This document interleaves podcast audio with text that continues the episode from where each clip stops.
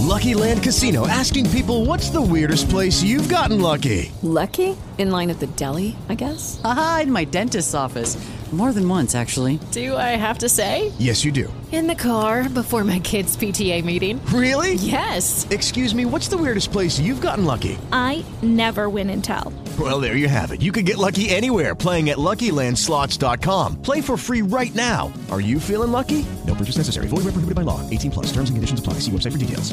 Step into the world of power, loyalty, and luck. I'm gonna make him an offer he can't refuse. With family, cannolis, and spins mean everything. Now, you wanna get mixed up in the family business. Introducing The Godfather at ChumbaCasino.com. Test your luck in the shadowy world of The Godfather slot. Someday, I will call upon you to do a service for me. Play The Godfather now at ChumbaCasino.com. Welcome to the family. VGW Group. No purchase necessary. Void where prohibited by law. See terms and conditions. 18 plus. Fit Madrid Radio, el podcast de reproducción asistida de Fit Madrid. Hola, bienvenidas, bienvenidos a Fin Madrid Radio, el podcast sobre reproducción asistida de Fin Madrid. Soy José Luis Gómez Palomares, eh, ginecólogo, y me podéis encontrar en Twitter como arroba jlgómezp.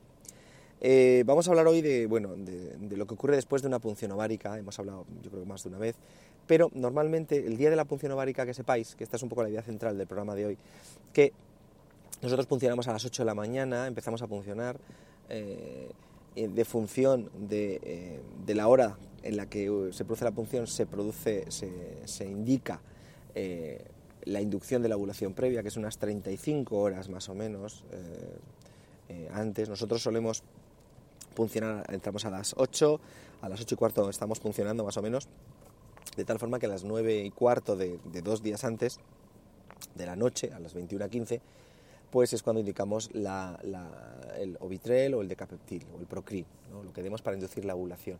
Es decir, unas 35 horas antes. ¿no? Se puede, la gente funciona normalmente en las 34 36 horas eh, previas. Eh,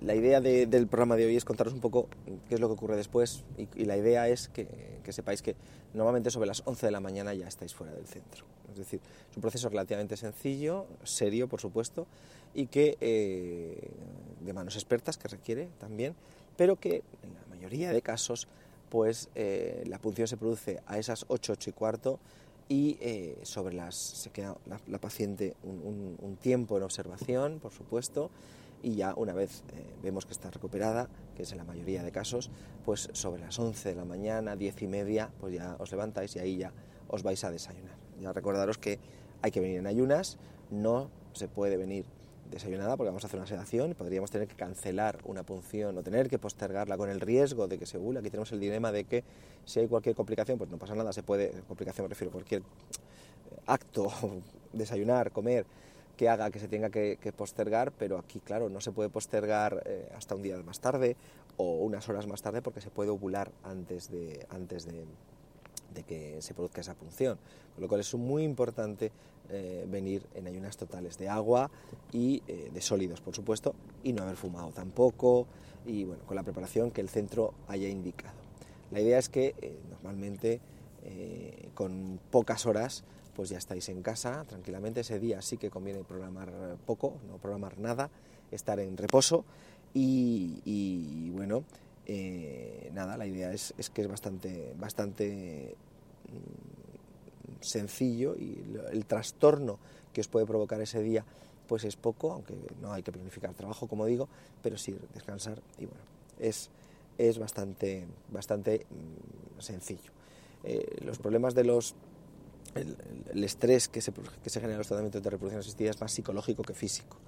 Es decir, una punción pues, puede molestar un poco, como un dolor de regla, eh, durante el ciclo vais a estar un poquito más hinchadas quizás, pero sobre todo lo peor son los, uh, psicológicamente, el estrés que conllevan en el sentido de, eh, que siempre se está uno eh, teniendo una incertidumbre de cómo va a ir. es un deseo absoluto el de ser madre, y no queremos que vaya nada mal. Y durante el ciclo pues se producen pues las, las incógnitas de si estimularé o no estimularé, o sea, responderé o no a la medicación. Después si me sacarán o me sacarán los ovocitos, después de si fecundarán o no fecundarán, después de si implantarán o no, y luego los 15 días esos peores, que son los, los 15 días después de la, de la, de la transferencia, donde estamos esperando a ver si no hay ninguna incidencia y, y, si estamos embarazadas después. Y estos son los peores, los 15 días de después. En cuanto a la punción, pues eso, deciros que es bastante sencillo y que eh, la inmensa mayoría de casos puede haber complicaciones como hemorragias, etcétera, pero esto es muy, muy, muy excepcional, pues eh, se produce ya el, el alta del centro es en relativamente poco durante la misma mañana. Hay centros que os tienen un poquito más, pero normalmente con dos, tres horas es suficiente. Y nada más, esto era lo que os quería contar hoy y un saludo y hasta el próximo programa. Chao, chao.